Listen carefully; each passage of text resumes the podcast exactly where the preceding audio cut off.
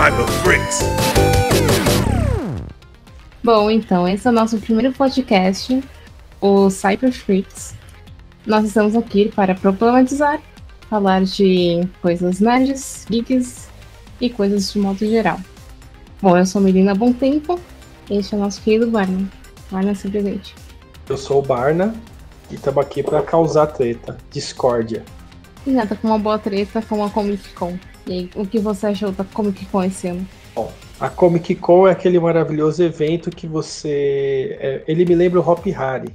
Né? Que o Hop Harry, o brinquedo que você mais brinca é a fila maluca. e o que você passa mais tempo numa Comic Con é na fila. Né? O evento hoje tomado por youtubers. E cada vez mais o mundo nerd sendo perdido. O comics cada vez mais perdendo espaço no evento desses, que se tornou puramente comercial. Além de você pegar fila para tudo, até para gastar dinheiro, você vai pegar um autógrafo, você paga, pega fila, pega senha.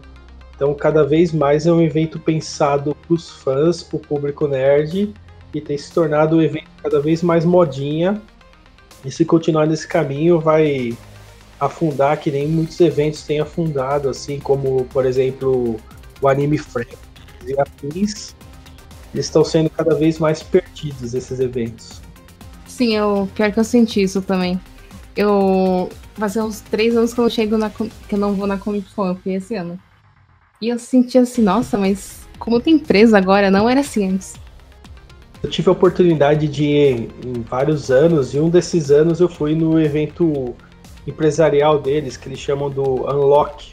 E é realmente isso, eles estão com uma visão de empresa, de negócios. Não vou dizer que é certo ou que é errado, mas acho que o grande parte do que faz a Comic Con um evento legal é o fato de ser um negócio para fã, né? Sempre foi um negócio para fã e não só pensar essa questão comercial.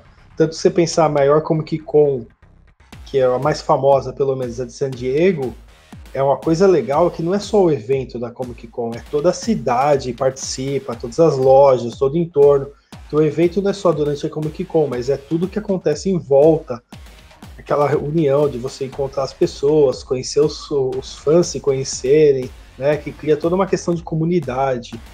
E isso hoje aqui no Brasil não tem, até pelo local, que é bem mais afastado, bem distante. O máximo que você encontra de uma comunidade é aquela questão digital mesmo no Facebook, mas no evento mesmo isso aí vai sendo cada vez mais perdido. Sim, acho que o único ponto positivo foi que eles aumentaram o- a ala dos artistas independentes. Mas tirando isso, foi marcas e mais marcas. Pra entrar na, na Riachuelo, então, tava um inferno, porque só tinha fila pra comprar roupa. Muito bizarro isso.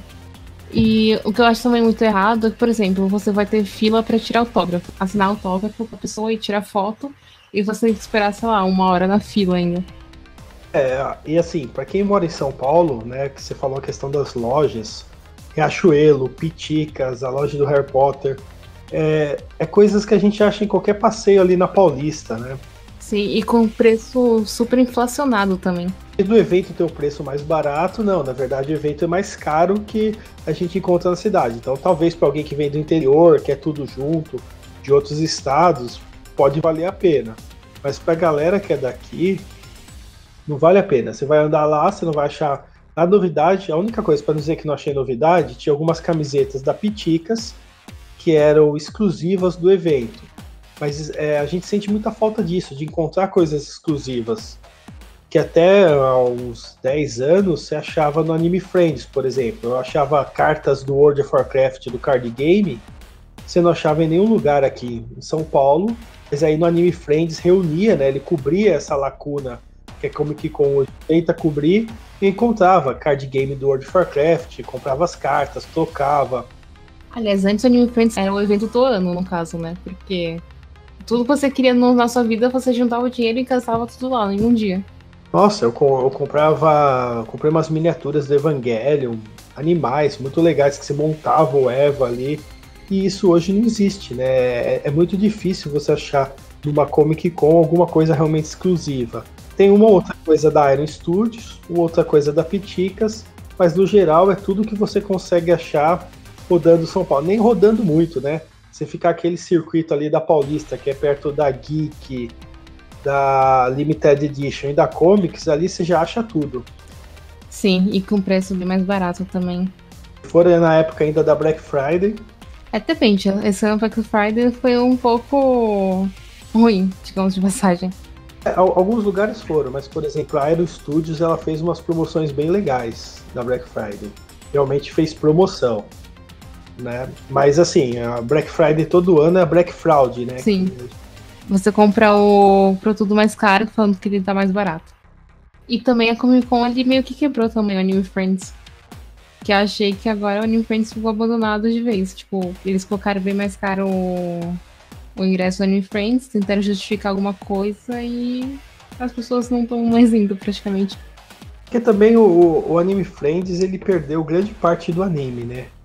Que era uma coisa legal. Esse ano eu percebi que eles tentaram voltar com o esquema de trazer realmente principalmente a questão dos shows, que o Anime Friends era muito forte, eles estão tentando voltar. Mas era uma coisa legal, eu gostava do Anime Friends para encontrar aqueles dubladores que a gente. Né, um trabalho muito bacana. Ou aqueles Sim. artistas que faziam as músicas de abertura, de fechamento dos animes clássicos. Não só Angra, nós também queremos outras bandas.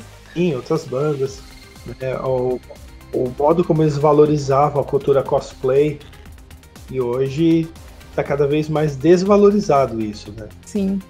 O que menos você anda vendo na Comic Con é alguma coisa para valorizar o cosplay e alguma coisa para valorizar os quadrinhos, os comics. Sim, os comics ficaram bem um lado B, eu nem vi praticamente quase quadrinhos.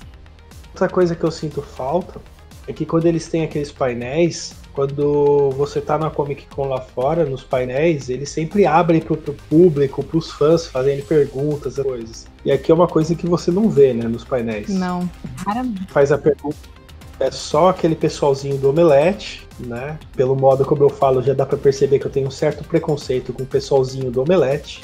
Eu acho que todo mundo tem um certo preconceito com as pessoas do Omelete, mas ok. Eu já vejo o Omelete e fico assim, hum, suspeito. Eu acho que é justamente pelo modo de querer parecer ser nerd ao invés de ser nerd e transformar esse parecer em ser nerd num negócio. Então acho que fica muito artificial aquela vivência realmente do cara viver aquele mundo, né? Então muita gente ali parece que é uma coisa muito artificial. É que eu acho que a maioria deles eles não são realmente desse mundo, eles são contratados, eles tentam falar como se eles fossem desse mundo, na verdade. Ou então são os falsos nerds que estão falando nisso só porque tá na moda ultimamente. É a mesma coisa que a gente vê hoje em dia com a questão do Pink Money, né? Sim, exatamente. Aliás, falando em Pink, eu acho que dá um bom gancho pro próximo assunto. Sim, sim, dá. Excelente. Nosso querido Shun, que agora é uma mulher. A Netflix conseguiu algo fantástico. Ela conseguiu unir a direita e a esquerda no Brasil. Pior que é verdade. Todo mundo dos unidos contra o Shun ser mulher. Primeiro ponto. Eu vi, vi muitos comentários disso na internet. O mais engraçado era o pessoal, primeiro, né, a, a galera mais reaça, mais machista, criticando o Shun. E aí, várias teorias falando para problematizar e criar treta mesmo. Essa galera tava criticando o Shun ter se tornado mulher porque perdeu aí seu motivo de piada, né? Anos e anos utilizando o Shun para fazer piada, para zoar aquele seu amigo, né? Chegava pro seu amigo, quer que eu te aqueça nesse inverno, né? Aquele meme Shun. Sim, o nosso, o clássico meme. E o amigo, né? Ou a piada clássica, né? Que o Shun sempre foi o cavaleiro mais poderoso e ele tem o melhor golpe de todos, né? Dos Cavaleiros Zodíaco, que é chamar o irmão dele, né? Qualquer coisa ele chamava o irmão e resolvia tudo. Exatamente, porque quando o Ikki chegava já resolvia tudo. Porque se fosse esperar o Seiya, então os outros personagens estariam lá no chão apanhando 20 é, anos. Sempre ia chegar e falar Ikki e acabou, resolvia a parada. Justamente nesse ponto do Ikki que vem aí o outro lado, né, esquerda, criticando, que é um lado que pegar o único personagem né, masculino, que não era aquele estereótipo tradicional do herói forte, quer dizer, transformar ele em mulher, você está dizendo que o homem não pode ser sensível, né? que era um personagem que era bem legal do Shun, é que ele é quebra completamente o estereótipo do herói tradicional, herói padrão, além de ele ter pontos positivos. Agora, sem brincadeira, né, sem piada, o Shun era realmente um dos cavaleiros mais poderosos. Sim, ele realmente não gostava de lutar, tanto é que o Hades quis é, reencarnar nele, né? Justamente que ele era uma pessoa mais pura que tinha, ele não gostava de brigar, ele queria resolver de outra forma. Mas isso não quer dizer que ele era fraco, pelo contrário, tipo, ele, se ele quisesse, ele ir todo mundo facilmente. A corrente dele atravessava dimensões, era um negócio fantástico. E também tinha uma defesa penetrável também. Então, por ele ser tão poderoso e ele não querer usar esse poder, ele se tornava um dos personagens mais interessantes de todo o anime. E aí, justamente, leva a gente ponderar algumas coisas que realmente, bem aquilo que a gente fala, né, de Pink Money, de querer parecer ao invés de ser. Porque se os caras quisessem realmente fazer um anime inclusivo, ou eles colocavam uma nova personagem, né? Trabalhar novos animes, Sim. nova série, pô, e trabalhar coisas novas, por exemplo, Lost Canvas é fantástico. Sim, é sensacional. É um dos melhores que já lançaram. Um dos melhores, né? Eles trabalham ali, é muito bom. Qualidade da animação, qualidade da história. Ou então eles deviam ter o culhão mesmo, e é bem machista falar ter culhão, mas ter coragem de chegar e, meu, mudar personagens, por exemplo. Muda o Seiya, coloca o Seiya de mulher, põe a protagonista, né? Coloca o protagonismo numa personagem feminina, ou melhor ainda, transforma o Wiki, toda aquela questão da Ilha da Rainha da Morte lá, tipo, colocar o romance dele com outra mulher, ainda coloca o Wiki como uma personagem feminina lésbica ou bissexual. Nossa, acho que o hate ia ser altíssimo é, também. Com certeza, mas a gente tá aqui pra treta, né? Sim. E a coisa é legal. Mas também, por exemplo, ele já tem personagens femininas. Eles poderiam usar essas personagens femininas e colocar elas mais fortes dentro da história e dar mais valor para elas. Porque a gente tem a China, a gente tem a Marin, ou, ou, até mesmo a Atena também. A Atena é uma deusa, então se ela quisesse, ela meteria porrada em todo mundo, só que ela não precisa. Então poderia também, tipo, focar um pouco mais na Atena como uma, como uma deusa. Colocar a Atena lutando, por exemplo, contra Hades de fato na, na saga de Hades. Ou então colocando a Marin pra, pra bater junto com os cavaleiros normais. Tipo, não tem problema.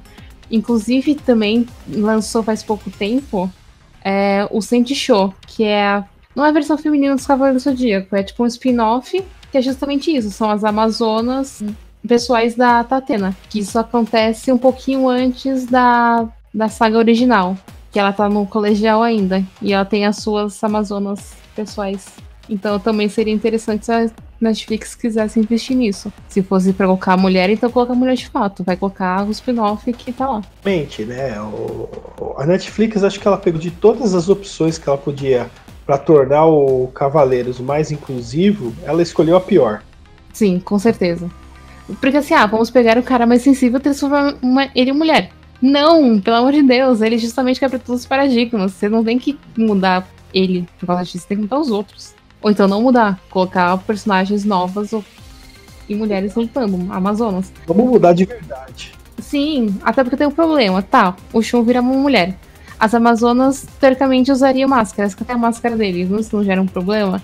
E também na questão, se fosse chegar na saga de Hades, como você vai explicar que Hades também é uma mulher?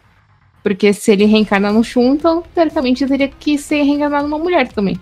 Exatamente, ela, ela quebra totalmente o, o storytelling, né? Toda a linha narrativa da série, toda... não tem problema se ela quiser criar algo novo totalmente.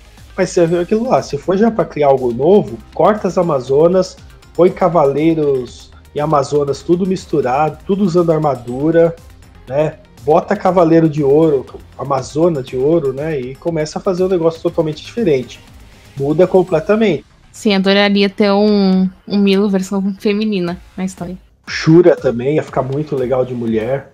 Até, mas também não sei até que ponto que também entra a Toei nesse quesito, porque a Toei tem, tem fama de ter escolhas péssimas também para os animes de modo geral, para os Cavaleiros Zodíaco. Isso vem de um problema da cultura japonesa, né? A cultura oriental, ela é tradicionalmente machista, né? Se você analisar essas obras, os animes, os mangás, poucos mangás, poucos animes dão aí esse espaço feminino, né? E pensando no shonen mesmo, né? Que é Eu acho que os que mais têm espaço feminino, por incrível que pareça, é tipo Naruto. Sim, é verdade. E, e ainda reclamam bastante de Naruto. Eu acho muita, muita mancada com Naruto. Porque querendo ou não, ele tem muitas personagens femininas, tudo bem que eu achava que poderia ter mais representatividade no Naruto. Porque eu acho que eles tratam as mulheres meio que também de lado, assim. Elas não são tão fortes como deveria ser. Até mesmo a Tsunade, Tsunade é muito forte, né? A Sakura também é bastante forte. elas não têm realmente o, o protagonismo que elas deveriam ter. Reconhecimento. Né? E também todo mundo fica zoando a Sakura até hoje, falando que ela não é importante de forma alguma. A coisa é só mandar a Sakura dar uma cabeçada nele e resolve a situação rapidinho.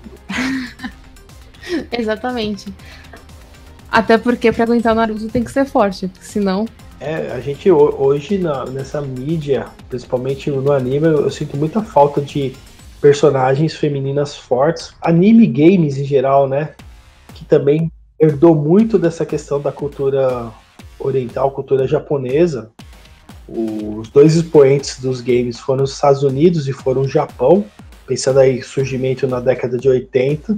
E agora que realmente a gente está tentando trabalhar surgir isso daí. Aí a gente tem esses reflexos, né, dessas tentativas. Muito no começo começa as coisas dando errado, que nem esse, essa bola fora aí da Netflix. Uma bola bem fora. E também personagens que são femininas, que são fortes em shonen, às vezes não, não são muito também consideradas. Por exemplo, Sailor Moon. A vejo que a maioria do público é realmente feminino, mesmo que elas sejam, tipo, guerreiras fortes. E tem meio que uma, um preconceito, né? Você, ah, anime de menina, tipo, deve ser chato. E não, não é. Tipo, as meninas também são fodas pra caramba. E também parece que, por exemplo, se você for ser uma mulher forte, você não tem que ter características femininas. Mesmo se você pensar até indo pros quadrinhos, a Mulher Maravilha ela sofre desse problema. Quando você vê os, um dos traços mais famosos dela, do Alex Ross, é completamente masculinizada da Mulher Maravilha, que é um, a personagem feminina mais famosa que a gente tem da DC, muito sempre foi muito trabalhada nos quadrinhos de maneira masculinizada. E isso é uma coisa interessante no filme, até porque o filme é, era uma diretora que estava conduzindo o filme, então talvez isso ajudou muito a começar a quebrar esse estereótipo e você vê no filme ali uma Mulher Maravilha um pouco mais feminina, um pouco mais sensível, isso foi um ponto muito legal de você ver na Mulher Maravilha, diferente de muitas histórias que a gente tem dos quadrinhos, né? Sim. E foi um, um ponto que as pessoas reclamaram muito, né? Que acharam que a Gal era muito muito pequenininha para ser a Mulher Maravilha. Um ponto legal justamente volta pro Shun, né? Que é essa quebra de paradigma, de, um de mostrar a força dele justamente vir da sensibilidade que o personagem tem. Né? E isso é uma questão de um machismo estrutural que a gente tem de que sensibilidade é fraqueza, quando na verdade sensibilidade é força, porque é muito mais fácil você não sentir nada, sentir as coisas é sempre muito mais difícil. Sim. E também vem aquela coisa, tipo, não é porque você é uma pessoa sensível que você não pode ser uma pessoa forte fisicamente que parece que uma coisa contradiz a outra, né? Que as pessoas não acham que as, as suas coisas se conversariam teoricamente. Porque você pensa assim, ah, não, mulher é muito sensível, deixa pra lá. Tipo, não, não é assim. Assim como o Shun, que tem as nossas características e ele é um dos personagens mais fortes, mas aparentemente a Netflix acha que, né? Bom, por hoje é só. Nós iremos voltar com mais podcasts. Eu espero que vocês tenham gostado. Também comente o que vocês acharam. E até o próximo podcast. E pessoal, Valeu, até a próxima. Não esquece aí de comentar, de pegar essa gravação, compartilhar com o amiguinho para criar e causar aquela treta. Manda no grupo. Natal chegando, manda no grupo da família para criar mais treta ainda. Falou, pessoal.